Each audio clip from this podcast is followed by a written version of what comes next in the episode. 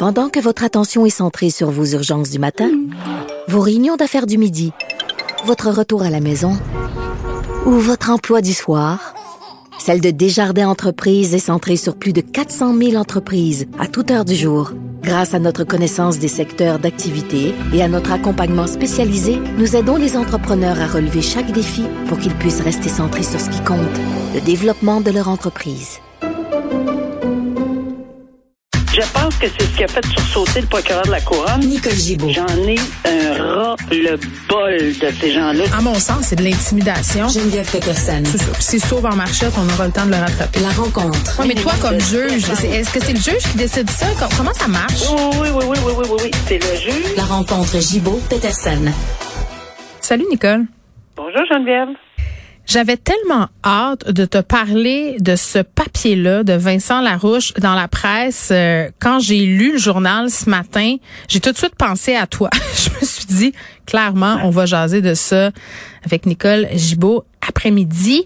Donc, c'est la Cour d'appel qui s'alarme d'avoir découvert euh, récemment qu'il s'est tenu un procès criminel au Québec, un procès secret dont toutes les traces ont été effacées. Donc, on a une personne qui a été condamnée pour un crime. On ne connaît pas la nature de ce crime-là. Et vraiment, ce processus-là judiciaire qui est contraire aux principes fondamentaux de la justice, euh, il y a bien des acteurs là, qui dénoncent ça aujourd'hui, qui posent des questions. Mais tout porte à croire que pour l'instant, Nicole, on n'aura pas de réponse. Ce dossier-là qui n'a pas été inscrit au rôle de trace nulle part. On peut pas retrouver de numéro de dossier euh, qui n'a pas été enregistré au greffe. C'est vraiment, vraiment, vraiment mystérieux.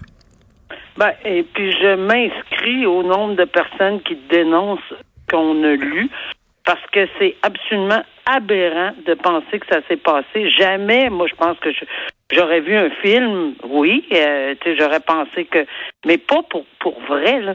En Hmm. plus, avec la charte qui est très claire, on a un article dans la charte qui dit que le, le procès, ça- il faut que ça soit, un- les gens, c'est public là, c'est c'est- clairement qui a pris cette décision-là, euh, parce que le tribunal doit être indépendant, impartial, puis tout ça, ça se fait à l'issue d'un procès public et équitable. C'est ça que la charte dit. Alors, qui a pris cette décision-là? Pourquoi?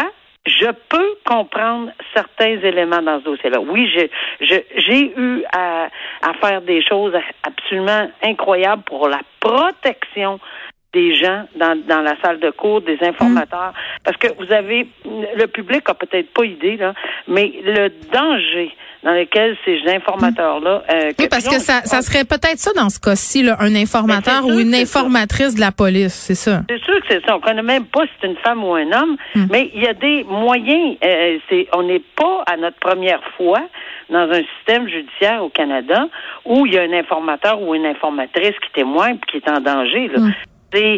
Ça arrive plus pas nécessairement pas tous les jours là, mais ça arrive souvent. Et souvent on, on, on est à- on est avisé comme juge, euh, la couronne est avisée, tout le monde est avisé. Euh, Il faut prendre des mesures exceptionnelles, le huis clos. euh, bon, euh, avec un paravent, j'ai déjà vu la voix changer, bon, etc. Euh, et aussi le caviardage dans Mais certaines- oui, mais OK. Donc, dans quel monde ça pu être possible? euh, parce que visiblement, c'est un processus légal, donc c'est légal de le faire, j'imagine. C'est ce qu'on va. je- je- écoute, moi, je, t'attends. moi, moi, je le vois pas, là. Non? Je, je, je- non, je, j'imagine qu'on va obtenir des réponses. Mais en ce moment, tout ce qu'on comprend, c'est que ça s'est passé et que la Cour d'appel dénonce haut et fort que c'est une procédure secrète qui Mm. est absolument contraire au droit criminel. Alors, c'est et constitutionnel, évidemment. Là. Alors, c'est ce que la Cour d'appel dit. Donc, il, ça prend des. Il y a quelqu'un qui va devoir fournir des réponses, là, de toute évidence. La Cour d'appel là, a été saisie de quelque chose Hum. et elle le dénonce. Mais Euh, Est-ce qu'il y aura une clairement, enquête là. euh, ministérielle? Ben, j'ose espérer qu'on va le faire. On a vu que le bureau de du ministre de la Justice, puis c'est normal, là, on n'est pas pour commenter quelque chose que- qui, qui vient de sortir comme ça, Non, une décision de la Cour d'appel. Fait qu'il faut vraiment avoir du recul puis se pencher. Je pense que ça va être important. C'est sûr qu'on voit euh, dans différents procès, différents procédés pour cacher l'identité, puis on, le comprend, là, il y a des raisons majeures de vie ou de mort. Clairement, et sans donner d'exemple particulier, on a retrouvé les informateurs dans des bancs de neige avec une balle euh, dans le corps. C'est clairement, c'est extrêmement dangereux. Mais, mais tout ça, pour dire qu'il y a des moyens autres que là, je sais même pas comment tout le monde peut concocter à ce point-là euh, euh, euh, un, procès aussi secret. Ni les greffiers, ni le juge, hmm. ni, ni, les avocats, ni, ni, ni le greffe. Il n'y a pas de numéro, il n'y a pas les, les témoignages, ça, a été fait à l'extérieur. Non, ça ne ça tient pas la route. Là. j'ai vraiment, vraiment hâte de voir comment on va répondre à ceci. Et puis, la confiance envers le système de justice, euh, ben, c'est sûr, que c'est un impact direct là, parce qu'on faut que le public pense que les procès sont tenus, puis qu'il n'y a pas ben, d'apparence de procès puis de verdict euh, décidé d'avance en quelque sorte là. Ben absolument. Puis tu m'aurais dit la semaine dernière, est-ce que c'est possible, Nicole, d'avoir un procès dans le secret. Et je t'aurais dit haut et fort, jamais de la vie. Donc, il faut se souvenir de ne pas dire jamais, hmm. parce que jamais de la vie, j'aurais pensé lire ça, que de voir qu'il y a un procès aussi secret. Et euh, ça prend des réponses, là, parce qu'on ne peut pas laisser le public penser justement qu'il y a des choses qui se passent en coulisses. Ben oui. Ça, ça se peut pas. La justice ne peut pas être une mise en scène. Non, puis il y, a un verdict qui est tombé, coupable ou non coupable. Les deux parties avaient le droit d'aller en appel. Là, ici, il y, a, la personne en question, on ne sait même pas, je répète, c'est un homme ou une femme, euh, est allé en appel. C'est seulement à cause de ça là, que ça s'est su. Donc, il faut absolument fermer toutes les fissures puis de rassurer le public dans l'administration de la justice que ça, c'est une erreur. Là. Ça, mm. ça peut pas. Ou si c'est pas une erreur, là, qu'on nous explique vraiment pourquoi. Là, puis avec. Euh, ben, clairement, on aura des réponses. Là. Le ministre de la Justice, je vois mal euh, comment il peut tolérer ça puis pas demander des comptes. Euh, Convoi de la liberté, Nicole, développement dans ce dossier-là, le deux des organisateurs, euh, l'une qu'on connaît bien, Tamara Lich et Chris Barber, ont de nouvelles accusations qui seront portés contre eux. Oui, puis euh, Patrick King, euh, il y, en a plusieurs. Il y a, vraiment eu euh, mm. bras-le-bas de combat, c'est le cas de le dire, là, à, la cour à Ottawa. et effectivement, ces gens-là, ils font. Puis il y a eu de la frustration de Patrick King qui est vraiment là. Il, il voulait faire des revisions dans. Je pense qu'il y a un petit problème de gestion de la colère. Oui, peut-être, peut-être. Puis avec son avocat, il n'y a pas de communication. Bon, tout ça, bon, c'est difficile. Euh, eh, bon, OK, mais ils ont fait énormément de chemin en déposant la couronne, en tout cas. Euh, puis ça me surprend pas parce que lorsqu'on arrête quelqu'un, euh, l'enquête, arrête pas là, là. Ils ont continué dans leur enquête. Ils se sont probablement aperçus qu'il y avait d'autres infractions qui avaient été commises. Puis ça va continuer, là. Il y a peut-être euh, des centaines et des centaines de personnes qui sont accusées, puis vont peut-être avoir d'autres euh, accusations. Pourquoi? Parce que au fur et à mesure que les enquêtes se, développent, mais on trouve euh, des, des une certaine preuve qui fait en sorte qu'on le propose au, au, au, DPCP à la couronne en Ontario. Et là ici, c'est il y avait déjà des accusations, il y en avait quatre, là, M. Patrick euh, euh, King, Patch King, et là maintenant sont rendus à une dizaine d'accusations d'intimidation, de complot, de ci, de ça. Mm. Euh, il y a des accusations extrêmement sévères, sérieuses, c'est-à-dire pour lesquelles ils devront faire face.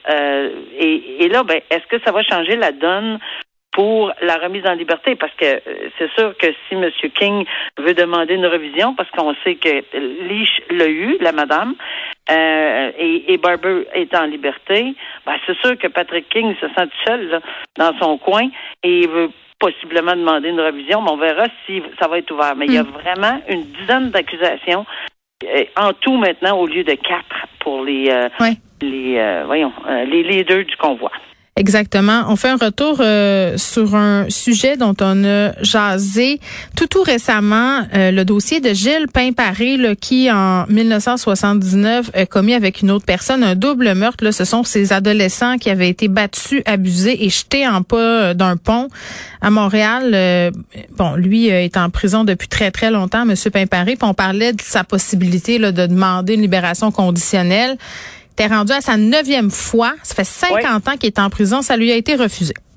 Oui, encore une fois, puis cette semaine, ça tombait pile parce qu'on parlait de ça, puis ensuite on avait le dossier d'Alexandre Bissonnette, puis les hmm. gens qui disaient que 25 ans de prison s'était passé, alors qu'on a toujours dit que c'est pas 25 ans de prison, mais c'est un minimum avant de demander une libération conditionnelle.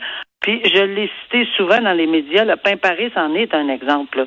Il y en a d'autres au Canada. Il y a plusieurs autres exemples au Canada où on a on a Bernardo, il n'a a pas fait oui, juste Paul Bernardo, euh, Carla Paul Bernardo euh, à Toronto avec les atrocités, là, des viols des, des, des du meurtre des deux jeunes filles. Mm-hmm. Euh, il y a Pixton, il y a Olson. Il y en a plusieurs qui sortent pas de prison, puis qui sortiront probablement jamais. Mais là, Pain Paris est rendu à 68 ans, là.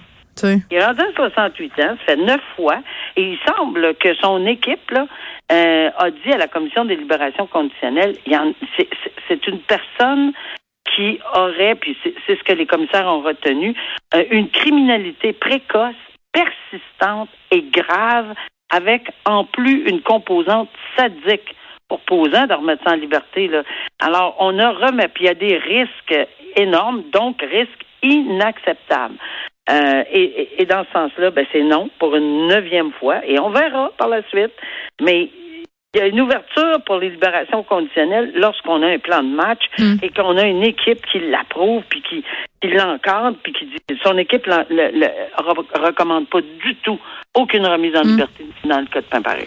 Bon, on revient euh, sur le cas du pasteur euh, Mukundi qui est toujours euh, très très loin. Il a pris la poudre d'escampette. On se rappelle, Nicole il avait été condamné pour des gestes à caractère sexuel. Il serait au Congo, là, ça a été confirmé tout ça. Là, c'est à sa femme qu'on s'en prend entre guillemets, le fils qui lui réclame 31 000 dollars. Ouais, ben c'est un petit peu c'est commun, hein? c'est une aventure un peu commune parce mm. qu'il y a plusieurs choses qu'ils avaient en commun. Mais quand on regarde la panoplie, il y a une quantité de la saga de ce couple-là, parce que c'est effectivement une saga. Là. Euh, lui qui est arrêté fait face à des accusations. Il y a eu euh, évidemment des, euh, des perquisitions à son centre évangélique. Euh, il, est toujours. Euh, il fait des euh, lives pour narguer la police, narguer le système de justice canadien, tout ça. Il a été condamné à huit ans d'emprisonnement plus deux parce que c'est pour des chefs d'accusation d'agression sexuelle. Il s'est sauvé. La cour d'appel, malheureusement, l'avait remis en liberté en disant ben oui, il va revenir. Ben non, il n'est pas revenu. On est tellement pas surpris. Mais ceci dit, le fait que sa femme également a tenté peut-être d'aller le rejoindre, maintenant elle fait face à des accusations. Euh, alors, cette dame-là aussi fait face à des accusations. Euh, de, je pense que c'est d'avoir tenté de, je sais pas, d'influencer un témoin ou quelque chose du genre. Mais elle était rentrée en contact, en fait, avec un témoin. Elle n'avait pas le droit. On s'est accusé d'avoir harcelé, c'est ce que je lis, harcelé une présumée victime, mm-hmm. Paul Mukendi.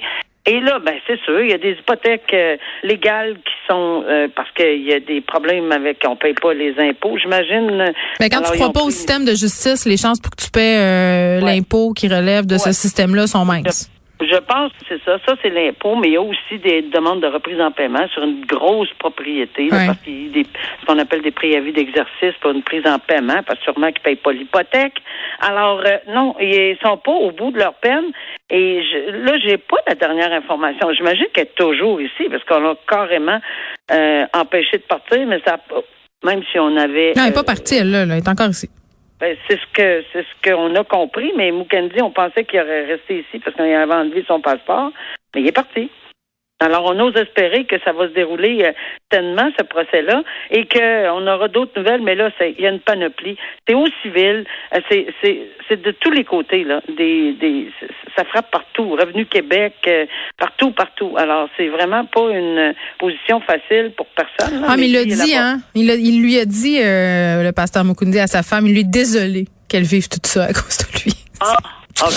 Ça doit, ça doit beaucoup l'apaiser. Je pense pas que ça paye, euh, par contre, la facture euh, fiscale, Nicole, les, les remords. Il y avait un chèque qui venait avec la désolation. Euh, peut-être que ça aiderait.